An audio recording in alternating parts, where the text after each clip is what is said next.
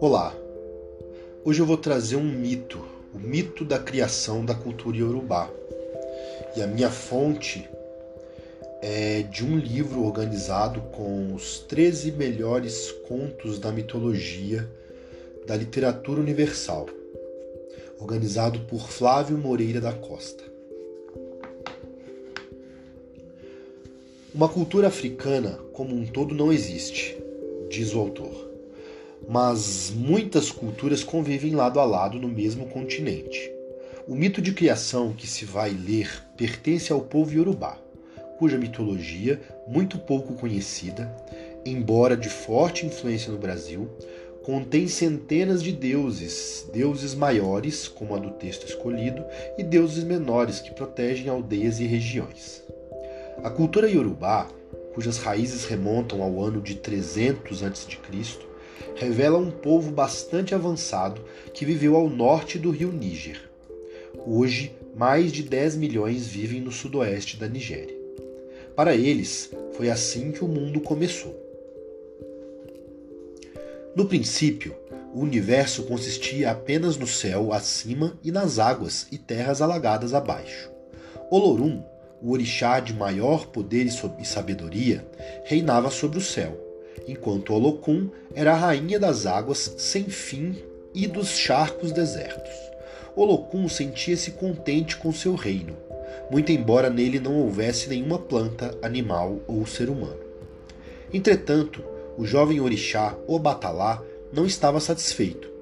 Ao olhar para baixo, desde o céu, ele disse a si mesmo: O mundo lá embaixo precisa de algo mais interessante tudo está encharcado de água e não há um único ser vivente que dê ânimo ao lugar.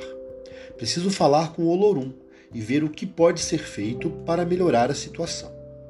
O Batalá disse a Olorum: A pobre Olocum reina apenas sobre os pântanos, serração e água. O que ela precisa em seu reino é de montanhas e vales, de florestas e campos. Criaturas de toda sorte poderiam viver sobre a terra firme. Um chão seco seria certamente melhor do que essas águas sem fim, nem começo. Ponderou Olorum. Mas quem poderia criar esta terra e como? Com vossa permissão, respondeu o Batalá, criarei um terreno sólido. Será sempre um prazer dar-te tudo o que desejares, o Batalá. Disse Olorum. Sabes que te amo como a um filho. E então, o Batalá foi à casa de Orumilá, o filho mais velho de Olorum, possuidor do dom da profecia. Orumilá conhecia os segredos da existência, inclusive o destino e o futuro. O Batalá disse a Orumilá: Teu pai me deu permissão para criar terra firme, onde não há nada senão água e charcos desertos. Com teu conhecimento superior, podes me dizer como realizar meu intento. Quero povoar a terra com seres vivos capazes de cultivar o solo e construir vilas. Antes de tudo, ó Batalá, respondeu Oromilá, deves providenciar uma corrente de ouro, longa o suficiente para estender-se desde os céus até as águas. Em seguida, deves encher um búzio com areia. Por fim, deve, deves colocar o búzio, uma galinha branca, um gato preto e um fruto de dendê dentro de um saco o qual levarás contigo quando desceres pela corrente até os charcos desertos. É assim que deves dar início ao teu projeto. Obrigado, Orumilá, agradeceu Batalá. Vou agora mesmo procurar um ourives. O ourives disse ao Batalá: Farei uma corrente do tamanho que pedes, se me trouxeres ouro bastante, mas não acredito que seja possível encontrar no céu todo o metal necessário. Porém, se pedires a cada um dos orixás que te ceda todo o seu ouro, talvez possa resolver o problema. Desejo-te boa sorte. O Batalá procurou, um a um, todos os orixás. A cada um deles dizia: Planejo criar terra firme, onde hoje só há água e charcos desertos. Depois criarei toda a sorte de plantas e criaturas pra, para viver sobre o solo.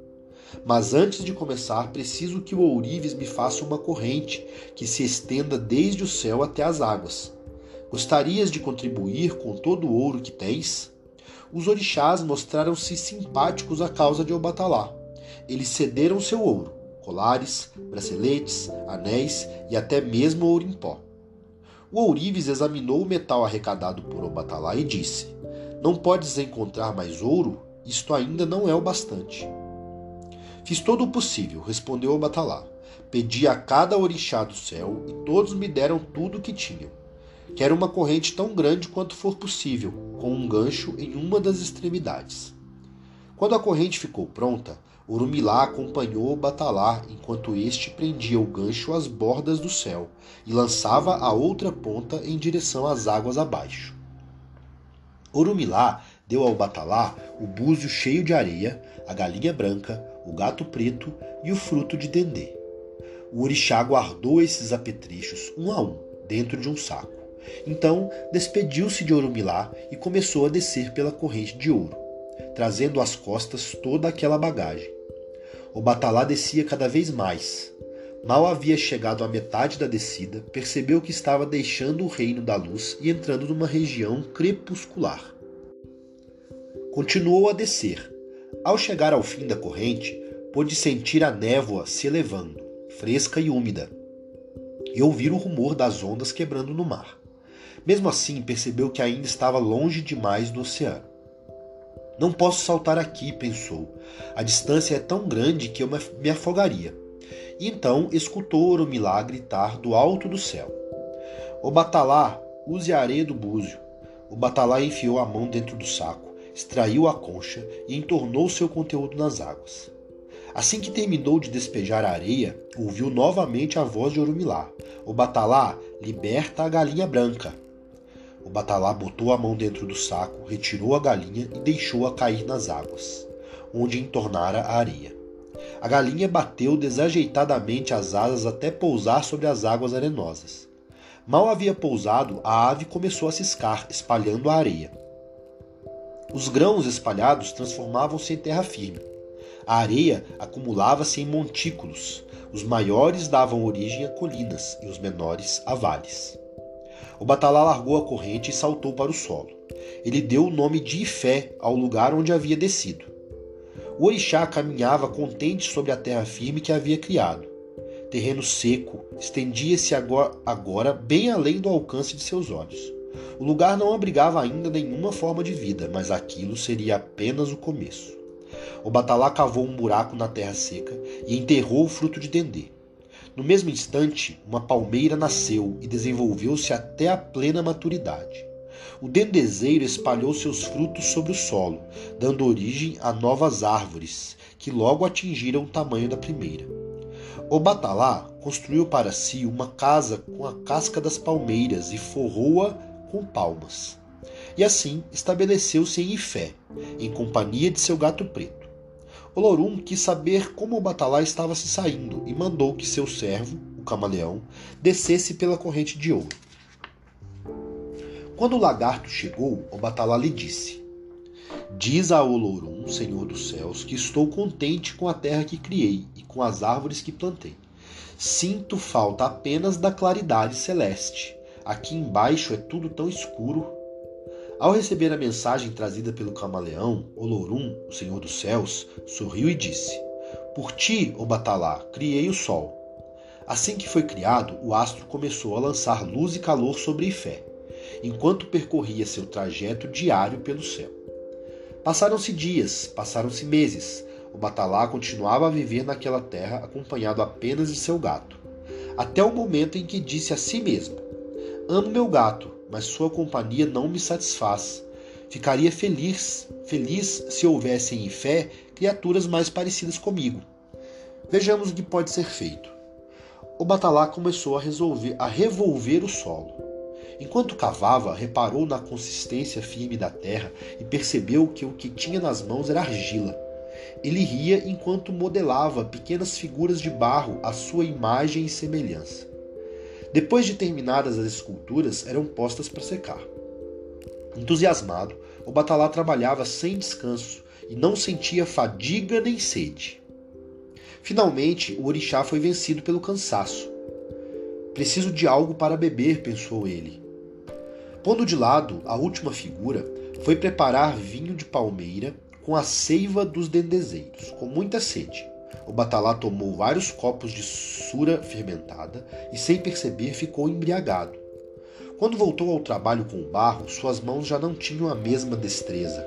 As figuras não saíam mais perfeitas. Algumas ficavam com os braços muito curtos ou com as pernas de comprimento desigual, enquanto outras eram corcundas. O batalá estava bêbado demais para notar a diferença e continuava moldando uma após a outra. Por fim, ficou satisfeito com o número de bonecos que havia criado. Então o batalá invocou o Senhor dos Céus. Escuta-me, Olorum, tu que és como um pai para mim. Fabriquei figuras de barro, mas somente tu podes soprar-lhes sobre elas um hálito de vida, tornando-as criaturas viventes. Peço-te que faças por mim, de modo que eu possa gozar a companhia de gente aqui em fé. E então, Olorum soprou um hálito de vida sobre os bonecos, e esses se tornaram seres humanos, capazes de pensar e de se mover. Tendo visto a casa de Obatalá, os homens construíram as suas próprias cabanas ao lado da dele. Assim criaram a primeira vila iorubá de Ifé, onde antes havia uma única habitação solitária. Quando cessou o efeito do vinho de palmeira, o batalá percebeu a imperfeição das criaturas feitas enquanto estava bêbado. Juro que nunca mais beberei vinho de palmeira. Prometo também me dedicar à proteção de todos os prejudicados por minha embriaguez. Desse modo, o Batalá tornou-se o protetor dos que nascem deformados. O povo prosperou e a vila Yorubá de Ifé transformou-se numa cidade. O ferro ainda não existia, por isso o Batalá deu aos homens uma faca de cobre e uma enxada de madeira. Munidos desses utensílios, os Yorubás limparam o terreno e começaram a cultivar cereais e inhame. O Batalá acabou se cansando de governar a cidade de Ifé e subiu pela corrente de ouro, voltando à sua morada celestial. Desde então, passou a dividir seu tempo entre suas duas casas, no céu e na terra. Os orixás não se cansavam de ouvi-lo falar sobre a cidade criada em Ifé. Muitos deles ficaram tão fascinados com o que escutavam sobre a vida lá embaixo que decidiram deixar o céu para viver entre os homens na terra. Enquanto se preparavam para a viagem, o Senhor dos Céus avisou-lhes: Lembrai-vos de que tereis obrigações para com os humanos enquanto viverdes entre eles em fé. Devei ouvir suas orações e protegê-los. Darei a cada um de vós uma tarefa específica a ser cumprida enquanto estiverdes por lá. Entretanto, nem todos os orixás estavam contentes com o sucesso de Obatalá em fé. Olokun, a Senhora dos Oceanos, não havia sido consultada quando da criação da terra firme e da cidade Yorubá em seu reino. A Rainha do Mar ficou furiosa por ter seu poder usurpado e por ver parte de seus domínios tomada pelo poderoso orixá. Por fim, ela concebeu um plano para vingar-se da defesa de Obatalá. Vingar-se da ofensa de Obatalá. Olokun aguardou até que Obatalá houvesse retornado à sua morada celestial. Então convocou as grandes ondas do vasto oceano a se erguerem contra o reino criado por ele. Uma após outra, as vagas inundaram a terra e o mar voltou a cobrir tudo o que a vista alcançava. Restou apenas um lamaçal cercado pelas águas revoltas. Plantações inteiras de dendê foram arrancadas do solo e flutuavam à deriva. Inhames podres boiavam como peixes mortos. Pessoas morriam afogadas em seus campos, pomares e casas. Os sobreviventes buscaram refúgio nas colinas, de onde pediram socorro ao Batalá. Porém, seus gritos não foram ouvidos, pois eram abafados pelo, pelo bramido das ondas. Então, recorreram ao divino Exu, que vivia entre eles. Os homens sabiam que ele podia fazer chegar suas mensagens até o Batalá e Olorum. Por favor, retornai ao reino dos céus, suplicaram eles, e contai aos poderosos orixás sobre a calamitosa enchente que sobre nós se abate. Devei enviar uma oferenda junto com vossa mensagem, para que esta seja ouvida pelos orixás, respondeu Exu. O povo sacrificou um bode ao Batalá e disse: Enviamos esta iguaria ao Batalá. É pouco, retrucou Exu. Também mereço um agrado pelo serviço prestado. Feitos todos os sacrifícios necessários, Exu subiu pela corrente dourada até o céu. Lá chegando, contou ao Batalá como Olocum havia alagado Ifé e todo o resto da terra. O Batalá não sabia como lidar com Olocum e pediu um conselho ao Urumilá. Este lhe deu a seguinte resposta: Tu ficas aqui no céu, eu desço até Ifé. Posso fazer as águas retrocederem e a terra ressurgir. E assim, Orumilá desceu pela corrente de ouro até as águas que cobriam e todo o resto da terra. Até as águas que cobriam Ifé e todo o resto da terra. Usando sua grande sabedoria, conseguiu amainar a força das vagas, causando o refluxo dos mares. Depois que as águas haviam baixado, ele secou o lodaçal. Desse modo, o orixá frustrou plano, os planos de Olocum para reaver o território tomado por Obatalá. Os sobreviventes saudaram Orumilá como seu herói e pediram-lhe para ficar e protegê-los. Ele não desejava morar em fé, mas concordou em, per em permanecer até lhes haver ensinado a predizer o futuro. Com isso, os homens ganhariam maior domínio sobre as forças invisíveis aos mortais. Depois de transmitir seus conhecimentos divina divinatórios, Urumilá retornou à sua morada celestial.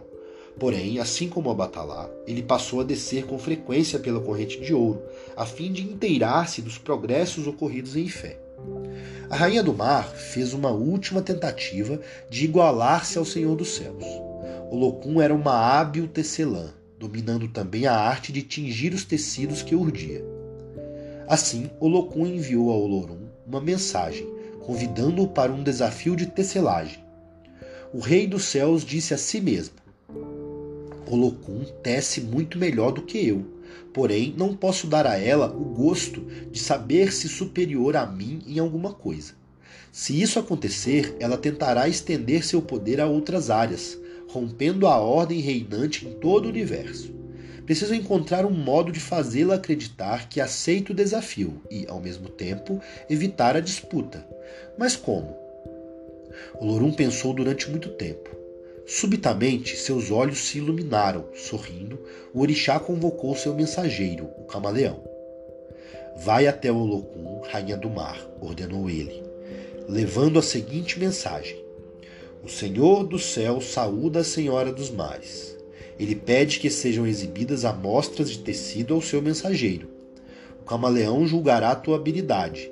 Se teus tecidos forem tão belos quanto dizes, o Senhor dos céus aceitará o desafio o camaleão desceu pela corrente de ouro e entregou a mensagem a Olocum. A rainha das águas ficou feliz em atender ao pedido de Olorum. Ela vestiu uma saia de, uma, de um verde muito vivo e, para sua surpresa, o camaleão tingiu-se com a mesma coloração. Em seguida, pôs outra saia de vistosa cor laranja e, novamente, o camaleão reproduziu o tom exato. Sua própria saia era tingida de escarlate e pela terceira vez o camaleão soube imitá-la. A cada vez que o orixá vestia uma de suas saias de cores brilhantes, o camaleão assumia uma tonalidade idêntica. Finalmente, ela se deu por vencida. O Locum disse a si mesma: Se alguém tão ordinário quanto o mensageiro de Olorum pôde igualar o viço de minhas melhores tinturas e de meus mais finos tecidos, como poderia eu competir com o maior dos orixás? Então ela disse ao camaleão: Diz a teu mestre que a Senhora dos Mares saúda o Senhor dos Céus. Comunica-lhe que reconheço sua superioridade na tecelagem e em tudo mais. O Lourum é, de fato, o maior dos orixás. E assim a paz voltou a reinar entre o Rei dos Céus e a Senhora das Águas, restabelecendo a ordem do universo. Esse conto não tem uma autoria específica, é um conto recolhido e presente em uma obra disponível na Biblioteca de Nova York e foi traduzida para a organização deste livro. Como já disse, organizado por Flávio Moreira da Costa, intitulado 13 Melhores Contos da Mitologia da Literatura Universal. Axé.